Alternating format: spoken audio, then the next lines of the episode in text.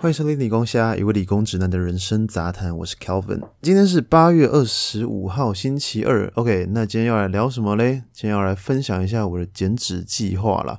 嘿，就是最近回到老家台南吼，啊，你也知道这座古老城市对于身材的维持，呃，并不是那么的友善呐。不是说什么呼吸也能吸到糖哦，哎，再加上这两个礼拜我都没进健身房，所以这个体脂。有给他有点猖狂了起来，那就来分享一下我打算怎么减脂，然后包括饮食方面、运动方面，那可能也会聊一点重训啊，顺便让大家知道一下我现在体脂率多少，就是非常赤裸的一集。好啊，今天的电影分享呢，要来聊最近的一部国片，叫做是《怪胎》啊。如果比较认识我的朋友，应该知道，其实我是不太看国片的。那这个原因可以改天再讲。呃，这次是为什么吸引我去看嘞？原因就是因为这部片全程使用 iPhone 拍摄，他们说是亚洲首例啦。我第一次有人用这个 iPhone 拍完一部这个院线电影，哦，听起来蛮屌的。我觉得这是一大创举啊！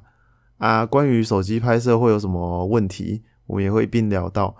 然后顺便借着这次电影呢，小聊一下强迫症是什么东西啊？对了，我这次的电影分享呢，会分前后段啊，就当要开始爆雷的时候，我会提醒大家一下，所以应该。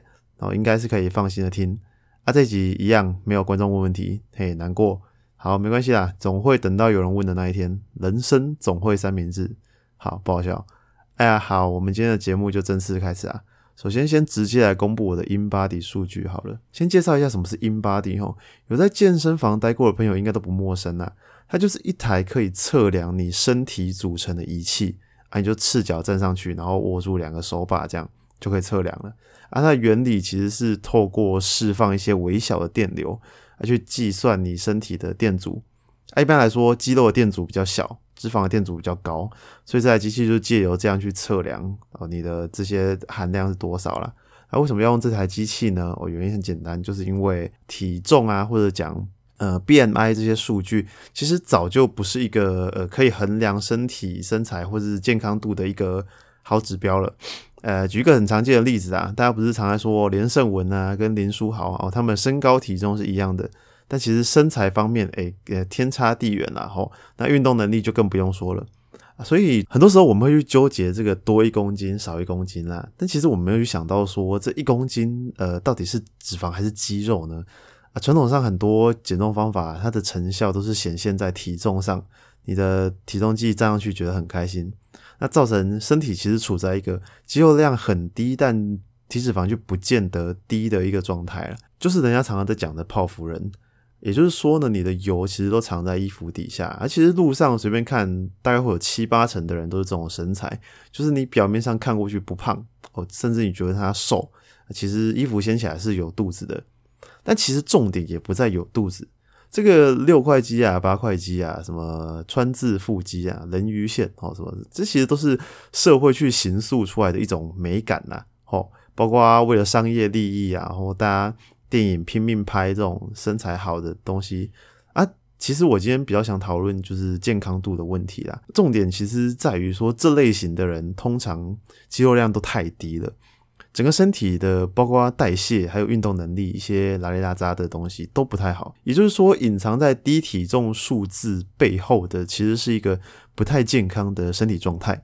好，那这个等下继续讲好了。我们先看我的身体组成，我每次都扯太远。好，来哦，呃，这个体重方面是八十点二。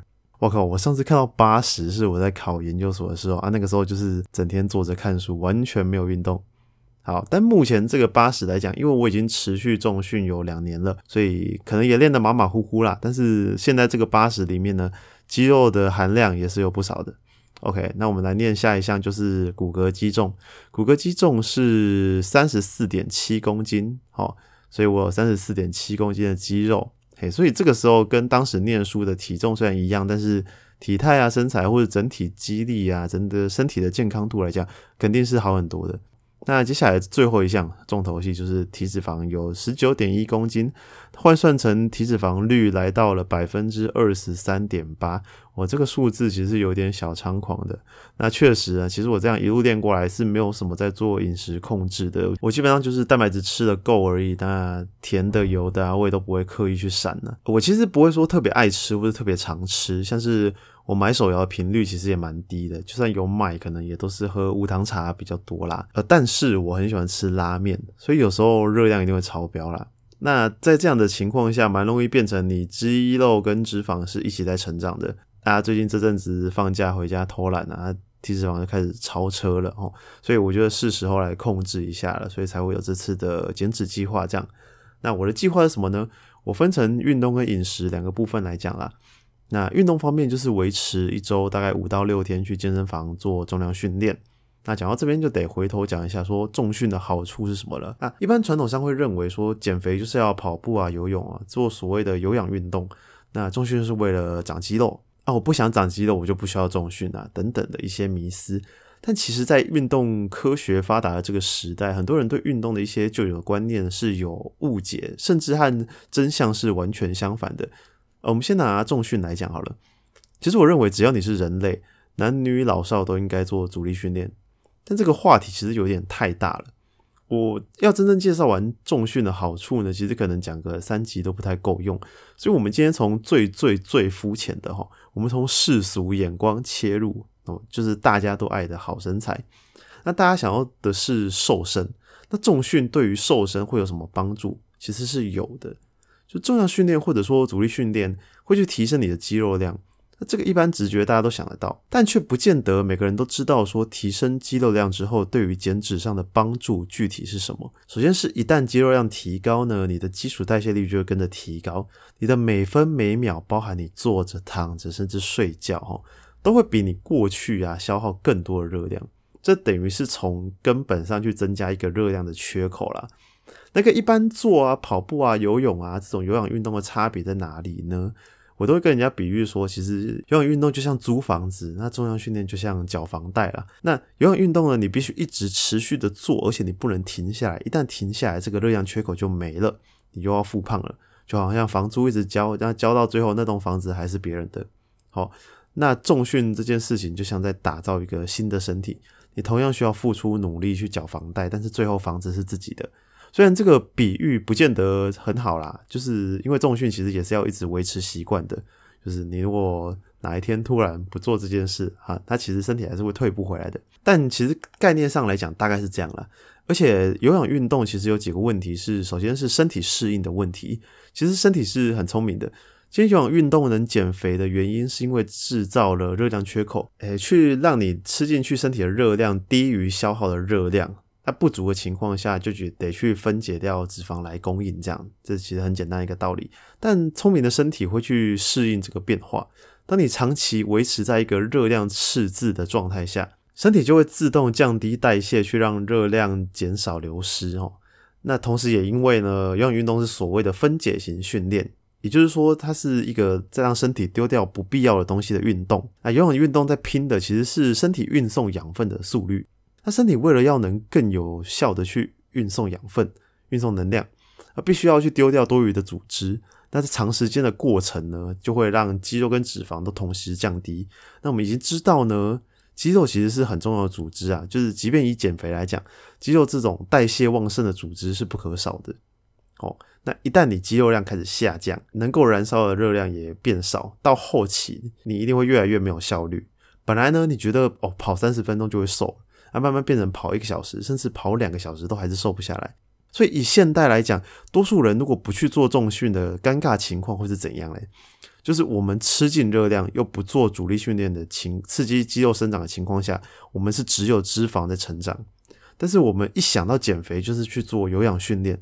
使得肌肉跟脂肪同时减少，有没有听出问题点呢？就如果按照这个模式去运动，你的肌肉量永远不会增加，但可能脂肪会越来越难减。那相反的，如果以重量训练来讲的话，先去提升肌肉量，你其实不需要真正的去针对脂肪做一些什么事情。一般来说，脂肪就会自己降回到一个正常合适的范围去。好，还有就是说，如果以一个肥胖者来讲的话。先去做所谓的有氧运动，那种长时间反复的耗损性的训练，吼，在肌力不足的情况下，对你的身体关节跟肌肉骨质都是一种考验，因为你可能本身体重就高了，那在肌力不足的情况下再去做这些长时间的反复磨损，对身体是一个很大的压力。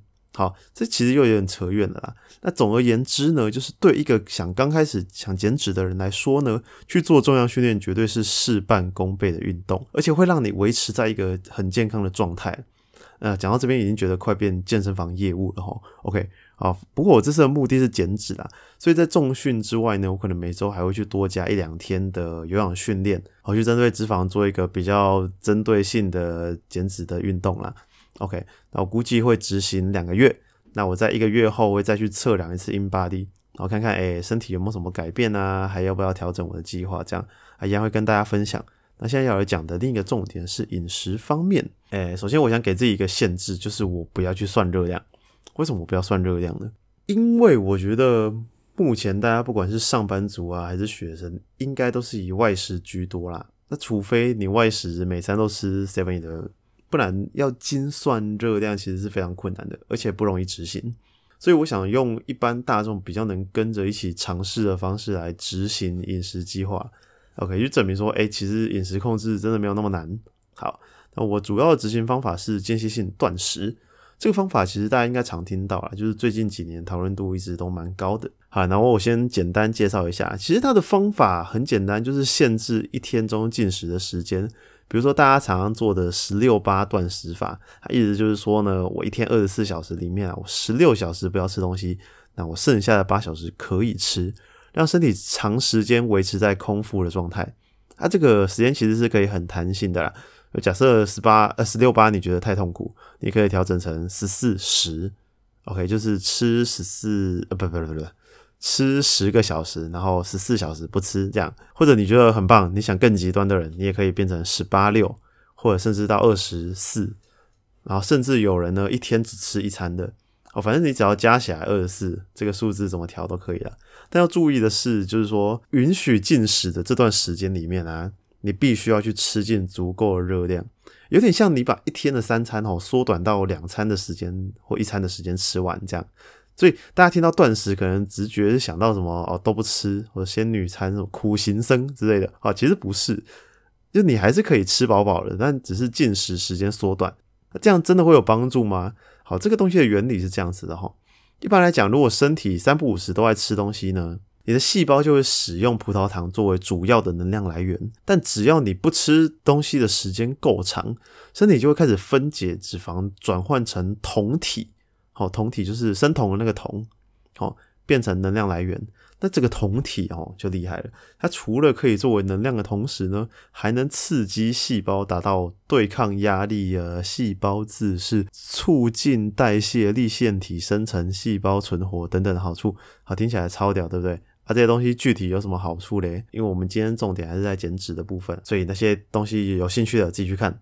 啊，其实我觉得间歇性断食比较像一个辅助工具啊，或者说它是一个框架，它其实可以搭配其他饮食法来使用哦。就比如说，呃，以之前很夯的生酮饮食啊，或者更早之前的低脂饮食等等哈。那但这次我就纯粹做断食而已。啊，之所以这样做的原因，是因为间歇性断食哈，相较于那些需要改变饮食组成的方式来讲，都容易的太多太多了啊。当然不是说饮食成分就不需要改变了，但是在外食的前提下呢，你看你要怎么生酮，对不对？再来就是间歇性断食其实也是很有弹性的，比方说你今天晚上啊，突然刚好要跟朋友聚餐好了，然后啊吃宵夜，那你一定会破戒嘛。但是间歇性断食并不会因为这样要整套重来。那我们比方讲生酮好了，诶，身体一旦脱离那个酮态，要再回去是需要一段时间的哦。那比如说间歇断食，你今天十六八，明天十八六，后天十四十，其实都是可以的。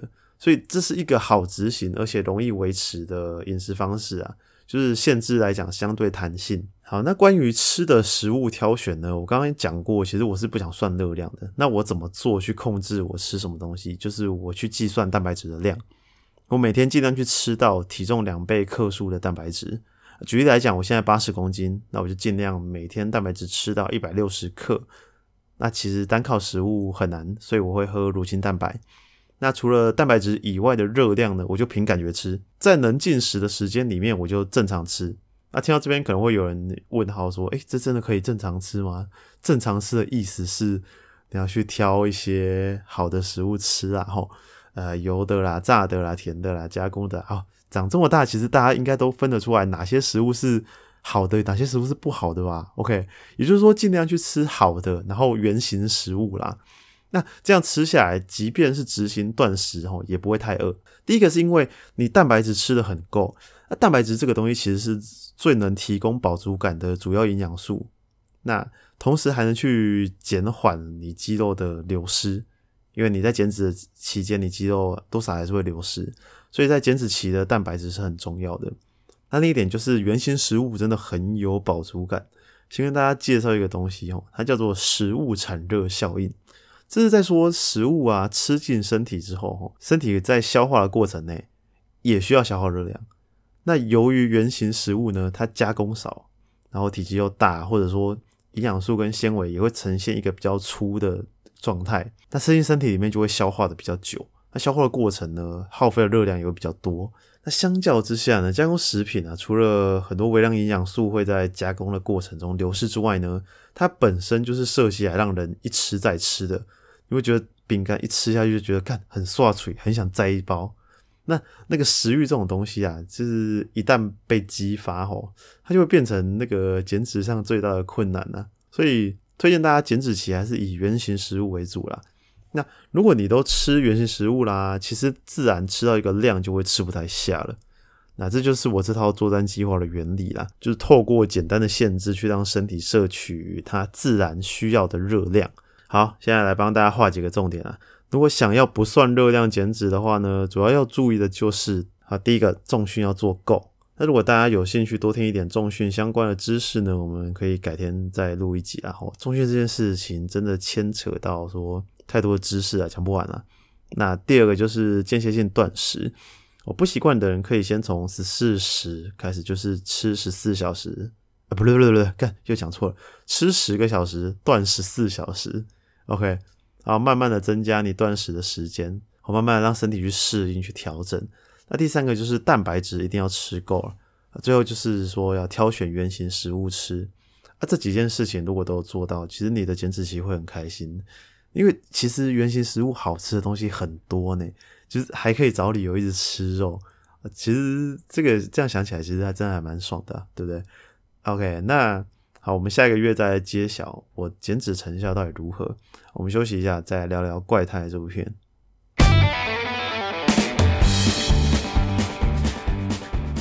OK，Welcome back。我们现在要开始聊聊《怪胎》这部片啦。前半部分呢，我先讲一个一些外部设定啦，吼，就是都是不会讲到剧情的啊，包括 iPhone 的拍摄啦，还有强迫症到底是什么。因为如果大家有看预告片，大概就会知道这部片的两个主角都是强迫症，也就是 OCD 的患者啦。好，先从 iPhone 的拍摄开始讲起哈。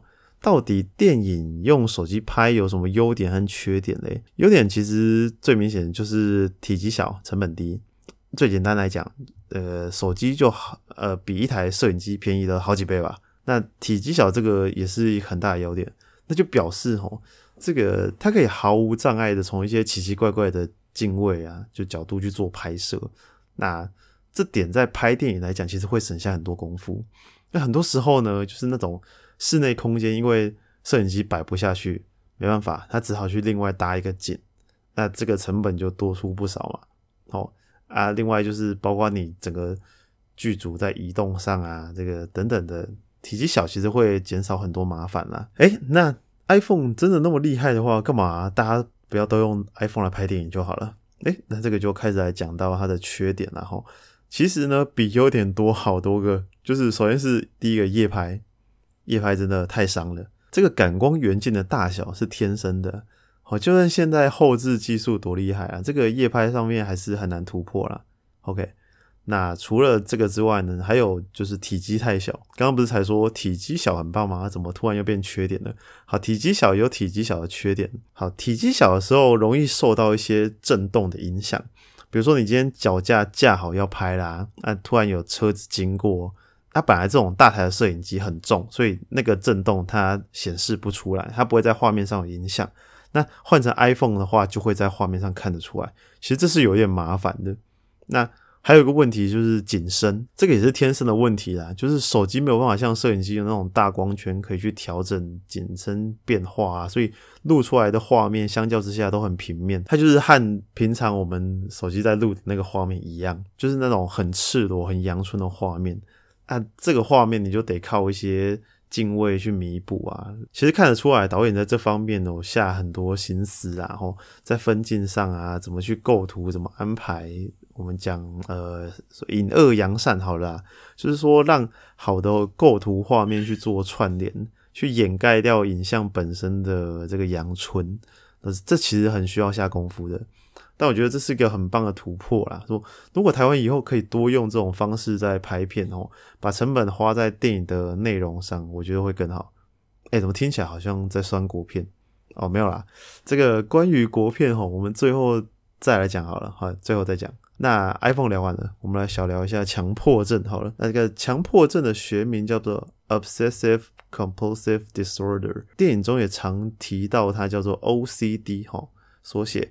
那强迫症的病症其实是这个患者脑袋里会先出现一个恐惧哦，有点像那个全面启动那样，他被植入一个想法，就是恐惧促使你去做某件事情。他觉得我只要不做这件事情，就会发生什么坏事。常见的像是洗手，他觉得我只要不洗，我就会细菌感染什么之类的，类似这种想法。那即便呢，这个患者内心深处其实也不想做，他理智上其实也知道这样做没有意义哦，但是他不做就抵抗不了内心的恐惧或者焦虑，然后并且会不断的重复那个行为或者是思考，花在强迫行为时间会越来越长，而且会对他的日常生活造成阻碍，甚至会严重失能。和一般的洁癖不一样哦。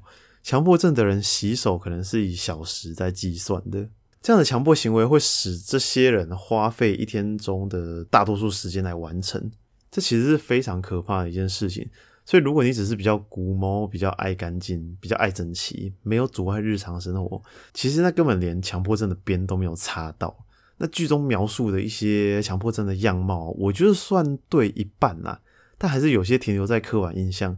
像是用一些不整齐的图片来测试患者是不是真的有强迫症，啊，这些其实说真的跟强迫症的关系不大哦，而且有真的有强迫症，不太可能像剧中过得那么开心啊。我觉得，好啊，说了这么多，其实我觉得电影虽然是娱乐，但传达一些观念上，其实还是要去避免误导会比较好。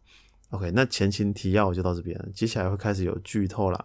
那其实有看的观众应该都会发现，说电影前半段都是采用一比一的方形镜头，那直到中段呢，男主角的 OCD 好了之后呢，才变成一般的十六比九的长方形画面。